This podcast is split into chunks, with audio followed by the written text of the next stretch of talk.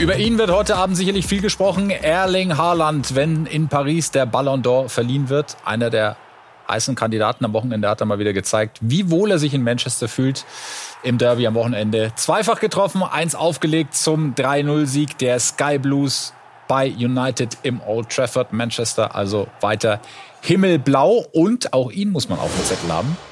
Jude Bellingham, Wahnsinn was der da treibt in Madrid. Das ist das erfolgreichste Duo der Welt aktuell. Seine Füße und der Ball. Also das ist ja Doppelpack im Klassiko, Wahnsinn. Irrsinn. Entwicklung ohne Knick in der Fieberkurve geht weiterhin steil nach oben. Auch ihn haben wir natürlich auf dem Zettel. Damit herzlich willkommen zu einer neuen Folge Transfer Update, die Show heute mit Philipp Hinze. Philipp, auch dir. Abend. Schön, dass du da bist. Herzlich willkommen. Und ähm, ja, wir wollen uns mit diesen zwei Namen beschäftigen, auch noch mit weiteren, die möglicherweise dann irgendwann mal in die Fußstapfen treten können von dem jungen Kollegen ganz oben rechts, Lionel Messi, der Favorit heute Abend, glaube ich, können wir schon sagen. Müssen wir verraten, ja. Ja, weil hat er schon siebenmal gewonnen, das Ding, wird heute wohl das achte Mal WM-Titel geholt, ja. äh, mit Paris auch. Diskutabel, performt. aber nicht unsere Entscheidung. So ist das. Und über mögliche Nachfolger wollen wir in den nächsten Minuten sprechen. Auch die ähm, ja, hier noch äh, Schattenmänner dann lüften. Jude Bellingham und Erling Haaland haben wir schon angesprochen. Du hast gesagt, die BVB-Schnäppchen äh, liefern. Ja, mit dem Augenzwinkern und eben hier Schnäppchen. So sehen Erling Haaland 60 Millionen gekostet, dank einer Klausel. Jude Bellingham 103 Millionen gekostet. Sockelablüter können noch über sechs Jahre verteilt nochmal 30 dazukommen. Keine Frage. Das sind äh, völlig irre Summen und auch hohe Summen, aber marktwertgerecht ist das bei beiden nicht. Ne? Deshalb Schnäppchen, weil die Zahlen hier, die Statistiken, Völlig irre. Wäre wahrscheinlich mehr drin mittlerweile. Ähm, Sie können bei uns dann live dabei sein. Die Ballon d'Or-Verleihung ab 20.30 Uhr bei uns hier auf Sky Sport News. Thomas Fleischmann und Kai Dittmann werden das Ganze dann begleiten. Ja, wir gehen mal davon aus, dass ähm, Lionel Messi das Ding holen ja. wird. Zum achten Mal gehen wir auch davon aus, dass es eben sein letzter Ballon d'Or sein wird und wollen dann auf die Nachfolger gucken. Das tun wir jetzt. Ja. Und gehen Auf einmal geht's. rüber zum Tisch. Also Lionel Messi, wenn er es jetzt äh, nach heute nochmal schaffen sollte, dann nur, wenn Argentinien auch noch Europameister wird. Aber das. Oder Afrika Cup ist ja auch bald. Ja, das äh, wird bekanntermaßen äh, schwierig. Ja, wie, wie, wie siehst du das mit ähm, Bellingham und Haaland Ballon d'Or Gewinner der Zukunft, der näheren? Ja, ich ich finde Ballon d'Or immer spannend. Also wonach gehst du? Ne? Gehst du nach Torjägern? Gehst du nach technisch versierten Fußballern? Oder mhm. gehst du nach, nach denjenigen, die den meisten Impact aufs Spiel haben? Mhm. Und äh, ich finde das schon, es ist sehr diskutabel, die Ballon d'Or-Wahl, weil du weißt ja am Ende nicht wirklich, was du wählst. Wenn du Haaland wählst, wählst du mit Abstand den besten Torjäger wahrscheinlich, den wir aktuell haben. Wählst du Bellingham, wählst du wahrscheinlich den einflussreichsten Spieler, den wir haben. Mit Messi wählst du eben den, der ganz viel Druck vor der WM hatte und das Ding nach Hause holt. Also Ballon d'Or war für mich immer diskutabel in jedem Kneipengespräch der Welt. Dann werfen wir doch noch zwei Namen rein, die wir künftig ganz sicher auch auf der Liste haben werden. Ähm, Jamal Musiala auch unter den Top 30 ja mit dabei. Florian Wirz und Jamal Musiala sind zwei Namen, die wir damit draufgepackt haben. Ja, völlig zu Recht zwei absolute Baller, wie man so schön sagt, aus der Bundesliga. Also absolut toll, den beiden zuzuschauen. Auch das Tor von Flo Wirtz gegen Freiburg am Sonntag in der Bundesliga. Ja. Boah, macht Spaß. Hoffentlich bleiben sie noch lange der Bundesliga erhalten. Ja, unser Sky-Experte Didi Hamann glaubt das, allerdings in anderen Trikots, vor allem wenn es um Florian Wirtz geht. Ich glaube auch, dass er kommen wird nächsten Sommer. Nächsten Sommer schon, glaubst du? Glaube ich, ja. Okay, und wen lassen Sie dafür dann ziehen? Ja. Weil irgendwann haben Sie ein Überangebot, ja, ne? Über Musiala wurde viel geschrieben. Es gibt einen großen, äh, einen großen Markt für den Jungen. Und äh, wenn du diese beiden Spieler nebeneinander siehst, Wirtz ist mehr der Teamspieler, der andere in Szene bringt, Musiala ist, ist ein Einzelspieler und da haben sie mit Coman, mit Sané, haben sie schon Spieler. Also ich würde nicht ausschließen, dass Wirtz kommt und Musiala vielleicht geht. Das ist schon, ich sag mal, ein interessantes Gedankenspiel, oder? Ja, finde ich auch, aber aktuell keine Anzeichen, dass Jamal Musiala die Bayern verlässt. Wir hatten es ja letzte Woche schon. Ja. Der Musiala-Plan ähm, ist eine Meinung von Didi Hamann, aber nach Infos momentan nicht der Fall soll ja das neue Gesicht des FC Bayern werden. Möglichst langfristig. Ähm, wir haben es am Montag besprochen, gibt momentan keine Abschiedsgedanken und Herbert Heine hat dem Ganzen auch nochmal eine Absage erteilt. Zum einen mit dem Satz, dass er eben Vertrag bis 2026 hat und dass ihm alle Türen offen stehen bei den Bayern. Ich würde mir wünschen, ihn sehr lange bei uns zu haben. Es ist von beiden Seiten keine Eile da Bezug nehmend auf eine Vertragsverlängerung. So, und dann haben wir noch zwei Schattenmänner, die wir auch gerne noch lüften wollen. Das sind ähm, ja ganz spannende, ganz spannende Jungs, sehr, sehr jung, starten mit dem Herrn ganz rechts, Warren Zahir Emery von PSG. 17 ja, 17 und spielt bei Paris nicht nur irgendeine Rolle, ist nicht nur irgendwie mit dabei, sondern Stammspieler. Champions League Startelfquote von 100 Prozent, hat wirklich großen Einfluss und spielt nicht so, als wäre er 17. Schaut euch den wirklich mal an. Ein überragender Fußballer, technisch, ein versierter Balleroberer. Wir können ja mal auf die Stärken und Schwächen schauen. Hat ähm, fast eine Ballaktion pro Minute, bleibt im Schnitt aber unter sieben Ballverlusten pro Spiel. Ein brutaler Wert, hohe Passqualität, ein richtig feiner Fußballer auch mit einem hohen Defensivaufwand. Schwächen, Schwächen, auch in Anführungszeichen, Chancenkreation und noch nicht so viele vertikale Pässe drin, aber nochmal 17 Jahre sehr einflussreich schon bei Paris Saint-Germain. Gerne mal sehr Emery merken. Und hier die Wohlfühlzone?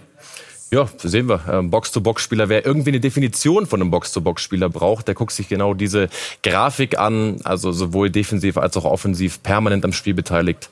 Richtig, richtig geiler Kicker. Und wenn wir über Messis Erben sprechen, dann ist das natürlich nur folgerichtig, dass wir auch einen Spieler vom FC Barcelona mit äh, dabei haben. Der ist sogar noch mal jünger. Lamin Jamal ist 16 Jahre jung. Der ist näher an der Nabelschnur als am Karriereende. und ein Jahr nach dem Sommermärchen in Deutschland ähm, geboren. Das ist wirklich eine völlig Wahnsinnszahl. 16 Jahre, Andi hat's gesagt. Der hat so viele, ähm, ich nenne es mal Titel, ne? haben wir vorhin rausgesucht, was, was der, wo der alles der Jüngste ist. Völlig Wahnsinn. Wir schauen es uns ja immer an. Jüngster Spieler im Klassiko jetzt geworden. Ähm, jüngster Barca-Debütant in der Historie von La Liga. Jüngster Barca-Torschütze. Dazu auch Nationalmannschaft für Spanien schon gespielt. Auch da schon getroffen. Und jüngster Startelf-Spieler in der Champions League-Geschichte. Wir müssen dazu sagen, in Spanien ist eine Ausstiegsklausel verpflichtend, haben wir schon öfter hier thematisiert. Und die setzt Barca eben bei solchen Talenten an, die nicht irgendwie so bei 100 Millionen an, auch nicht bei 200 ja. Millionen, kostet dann mal eben eine Milliarde Euro. Da sind wir dann auch weg von Schnäppchen in Anführungszeichen. ja. Aber es wird auch häufig bei Barca-Talenten bei La Masia vom neuen Messi gesprochen, auch häufig zu früh gesprochen. Bei Jamal zu Recht werden wir beobachten, seine Entwicklung und die der anderen Kandidaten. Das ist das Update zu Messis Erben. Das ist aber nicht das einzige Thema heute in der Sendung.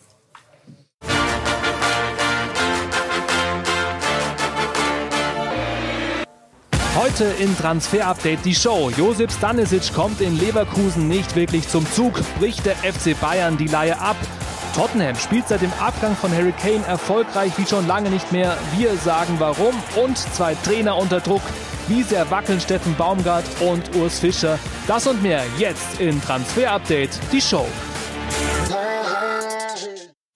Im Sommer hat sich Josip Stanisic vom FC Bayern nach Leverkusen verleihen lassen, um Spielpraxis sammeln zu können. Ähm, wir wissen mittlerweile, dass es wahrscheinlich, um Spielpraxis zu sammeln, schlauer gewesen wäre, an derselben Straße zu bleiben. Ja, das ist wirklich blöd gelaufen für alle. Lose-Lose-Situation, sagt man doch, oder, Andi? Ja, das sagt man so umgangssprachlich.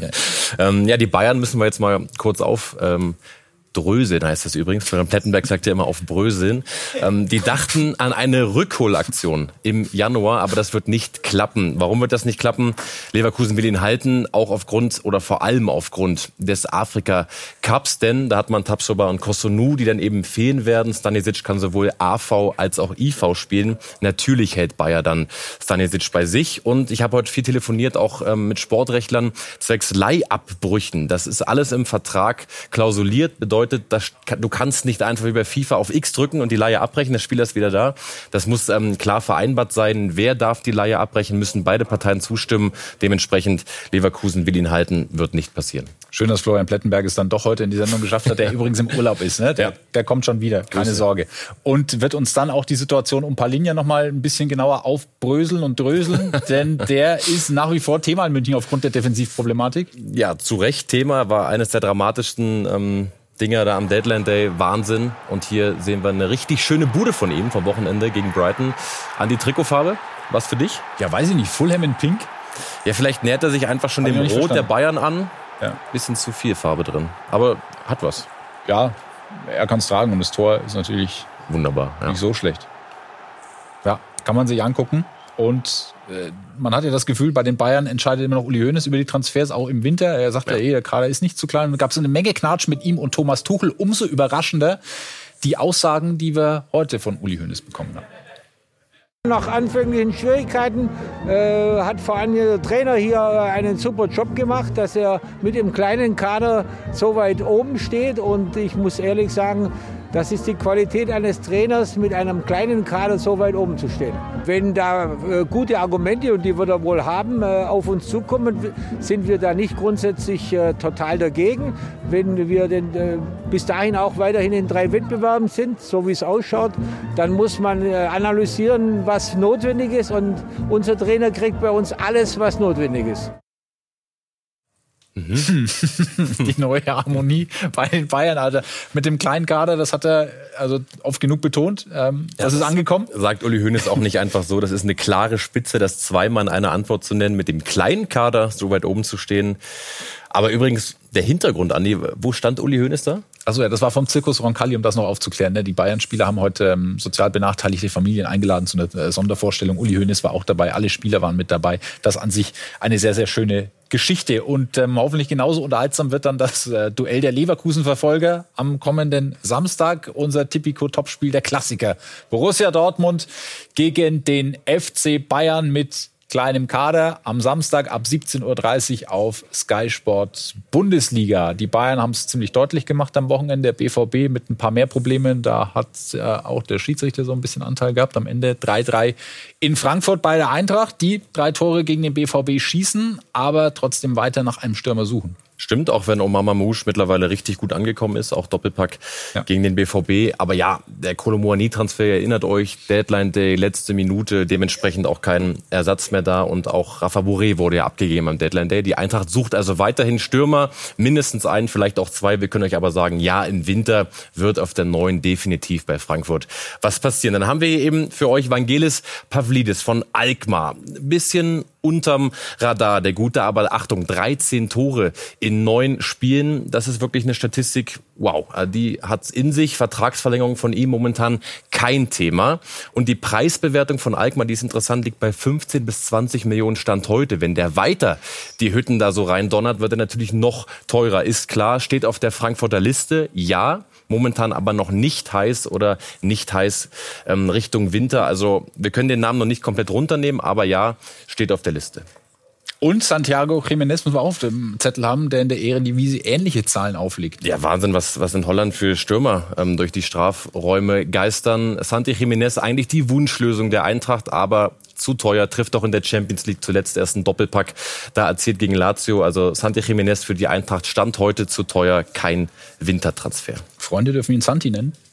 Ja, wir sind ja. per Du. Ah, alles klar, gut. Und dann gucken wir jetzt auf äh, Thunder in Paradise, so könnten wir es überschreiben, zwischen ähm, mhm. Union Berlin und Urs Fischer und Steffen Baumgart und dem ersten FC Köln. Zwei äh, Traumehen gefühlt. Bei Union ging es äh, steil bergauf in den letzten Jahren. Auch beim ersten FC Köln hatte man das Gefühl, dass mit Steffen Baumgart und dem FC das passt super. In dieser Saison allerdings tun sich beide bekanntermaßen sehr schwer. Und Steffen Baumgart ist heute mal kurz der Kragen geplatzt.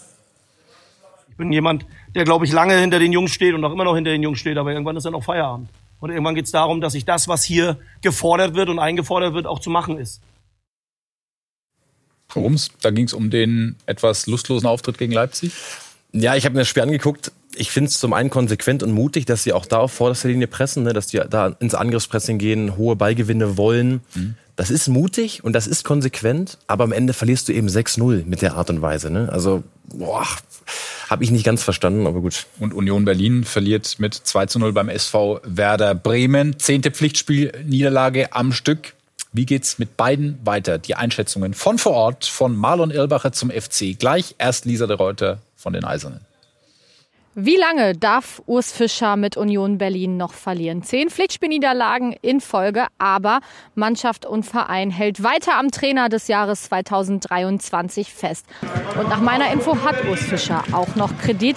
Aber natürlich wäre es hilfreich für sich und für sein Standing am Dienstagabend in Stuttgart endlich wieder zu gewinnen. Sollte das nicht der Fall sein, bin ich mir aber sicher, dass Urs Fischer auch am Samstag gegen die Eintracht aus Frankfurt hier in der alten Försterei noch auf der Trainerbank sitzt.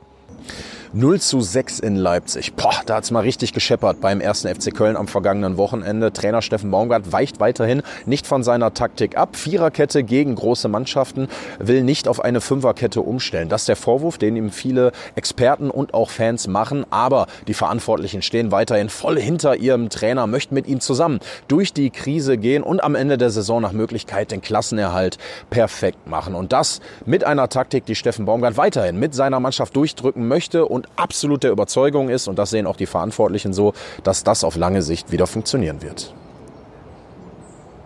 Wir haben die Frage an euch weitergegeben auf Sky Sport Transfer, unserem Instagram-Account. Wie würdet ihr handeln? Welchen Trainer wechseln oder keinen Trainer wechseln? Und das Umfrageergebnis ein eindeutiges. 50 Prozent sagen kein Trainerwechsel. Also Baumgart soll in Köln bleiben und Urs Fischer bei Union. Beide Vereine ohne ihre Trainer auch schwer vorstellbar. Ja, total. Haut das auch gerne mal in die YouTube-Kommentare rein. Was denkt ihr über die beiden Situationen? Ähm, trotzdem schon spannend. Also du verlierst zehnmal in Folge aus Union-Sicht, hast den teuersten Kader, eigentlich den nominell auch besten Kader deiner Vereinsgeschichte, spielst Champions League.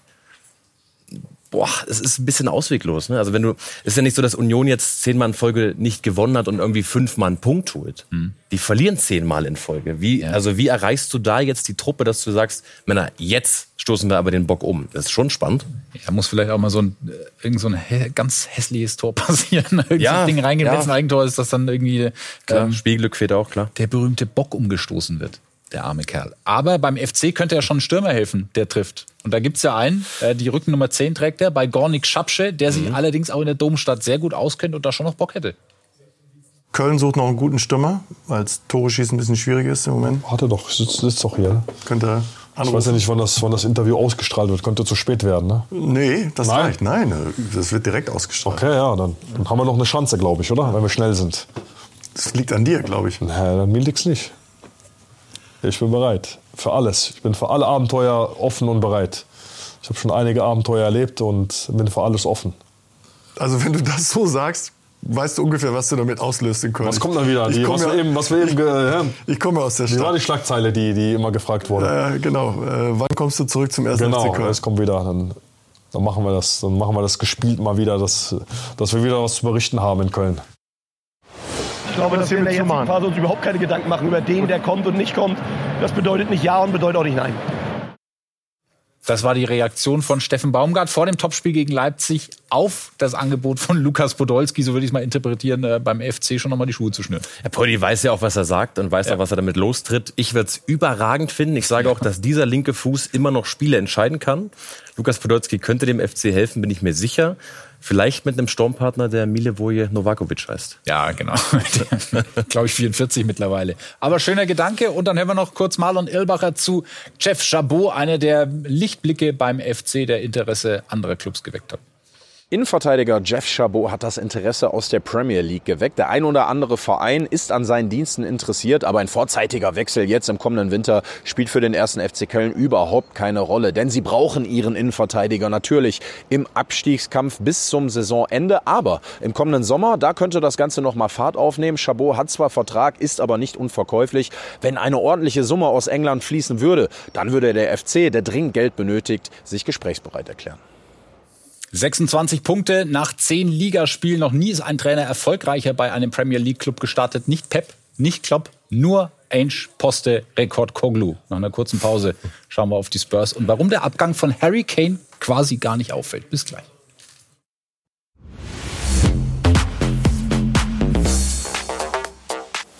Salut tout le monde, c'est Castillo Luqueba sur Transfer Update Show. Schöne Grüße zurück. Hochsympathisch. Erzähl, Ganz lecker. Hast du das Interview gemacht? Wir hatten das Interview, wir haben ja. gesprochen. Auf Englisch übrigens. Mhm. Sehr spannender Mann. Ja, und äh, Leipzig, spannende Entwicklung, muss man schon sagen, äh, in den letzten Wochen. Allerdings könnte das ein Rückschlag sein, was sich da am Wochenende ereignet hat mit Danny Olmo. Saubitter. Ja, war sechs Wochen vorher raus wegen der Knieverletzung. Ähm, bei der Nationalmannschaft hat er sich die abgeholt. Dann spielt er wieder, fällt auf die Schulter. Was passiert? Das Schultereckgelenk wird gesprengt auch genannt Schulter-Eckgelenksprengung. So, das ist eine Verletzung, die man nicht haben möchte und nicht die erste ähm, bei Dani Olmo.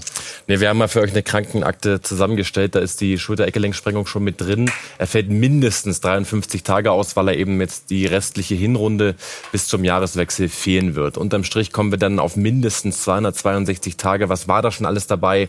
Doppelter Muskelfaserriss, ein Dreifacher sogar, sehe ich jetzt gerade eine Knieverletzung noch, ein Innenbandanriss. Corona hat er auch gehabt. Also Dani Olmo, so ein überragender, so ein begnadeter Kicker, der leider immer wieder von Verletzungen verfolgt wird.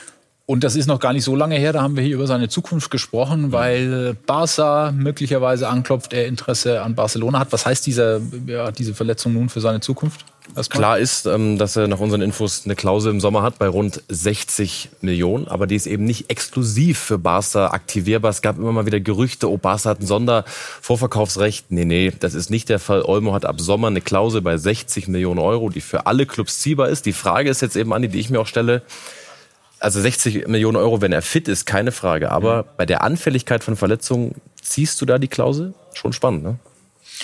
Schwierige Entscheidung. Ja. Geiler Kicker. Total. Gute Besserung. Ohne Frage. Ja, wünschen wir an Dani Olmo. Hoffen wir, dass wir ihn bald wieder in der Bundesliga sehen und gucken jetzt auf den Tabellenführer aus England.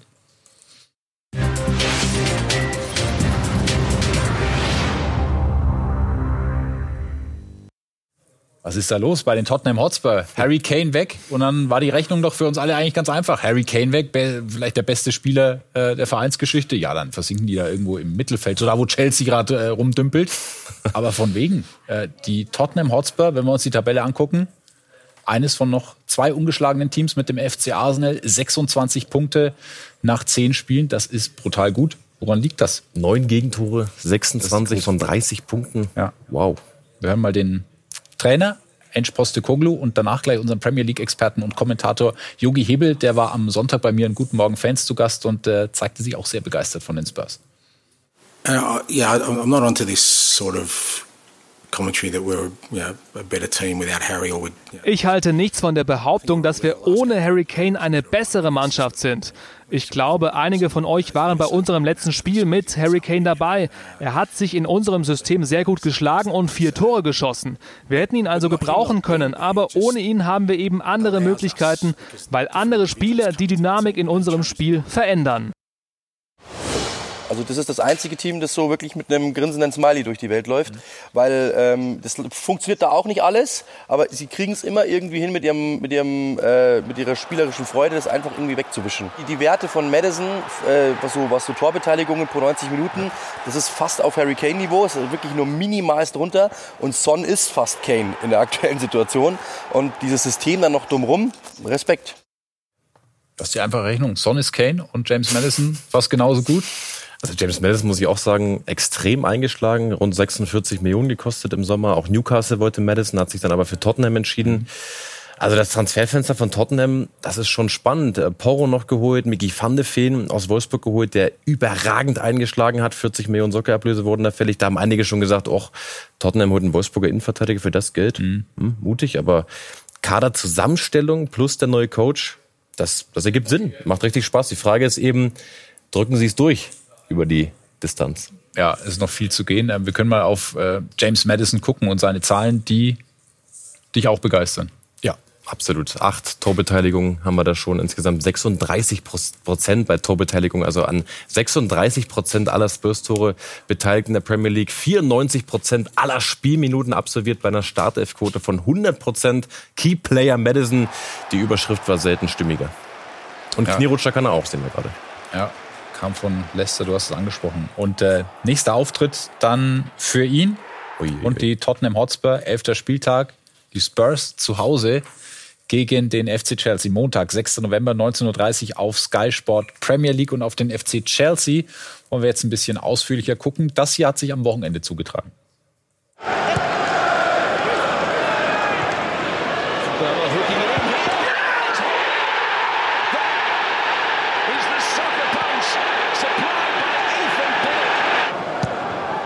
Another corner swept in, away from the goalkeeper. And Brentford have a chance to almost walk it into the net.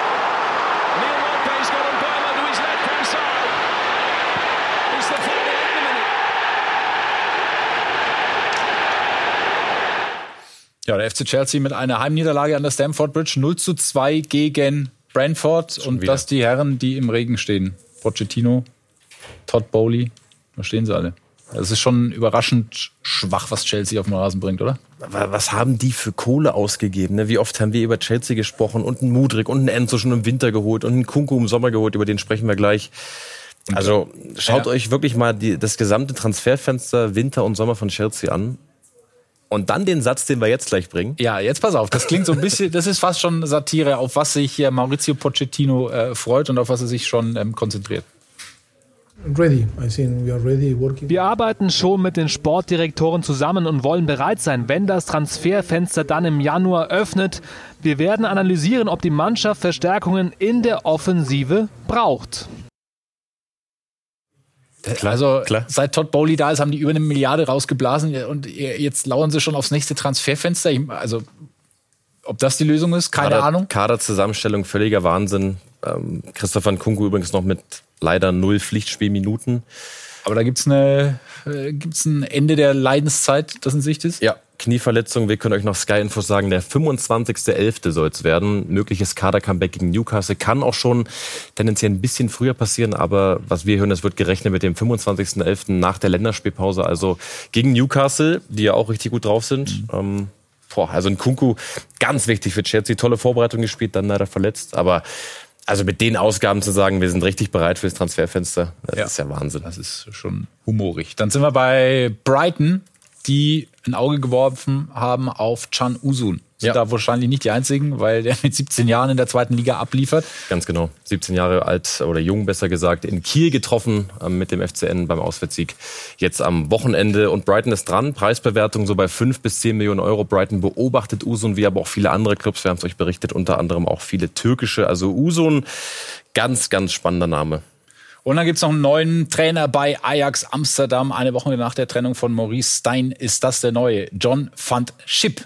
Als Spieler viermal Meister, dreimal Pokalsieger mit Ajax. Und Jugendtrainer war er dort auch schon, war dann zuletzt äh, in Australien und äh, letzte Station war die griechische Nationalmannschaft. Jetzt also Chef bei Ajax aus gutem Grund. Die brauchen einen neuen Chef, die brauchen äh, dringend Hilfe. Die sind in der Tabelle. Hier haben wir die Bilder ja, der Vorstellung mit dem Video ist er präsentiert worden. Also er kennt sich ganz gut aus in Amsterdam, hat dort gespielt. Das ist die Tabelle in Holland. Ajax ist letzter. Das konnte ich, äh, ich habe darauf bestanden, dass wir es einmal im Bild zeigen. Ja. Nur sagen bringt ja nichts. also das sieht so falsch aus. Aber haben zwar auch erst acht Spiele, ja, einige Teams auch schon mit zehn Spielen, können ja. dann ein bisschen klettern, trotzdem boah, auch das Torverhältnis 21 Gegentore schon am Wochenende wieder verloren. 2 zu 5. Ähm, noch dazu übrigens Olympique Lyon ebenfalls 18. in Frankreich. Ja. Und ich glaube, Basel kraucht auch unten rum in der Schweiz. Was ist los mit den, mit den großen Jungs von damals? Ja, bei Ajax haben wir mitbekommen mit Sven Mislintat und da, da geht's drunter und drüber. Mal gucken, ob Van Chip da jetzt ähm, Ordnung reinbringt. Das war Transfer Update, die Show für heute. Neue Ausgabe, nächsten Montag, wie gewohnt, 18 Uhr hier auf Sky Sport News oder noch dranbleiben. Dann gibt's hier gleich die Nachspielzeit.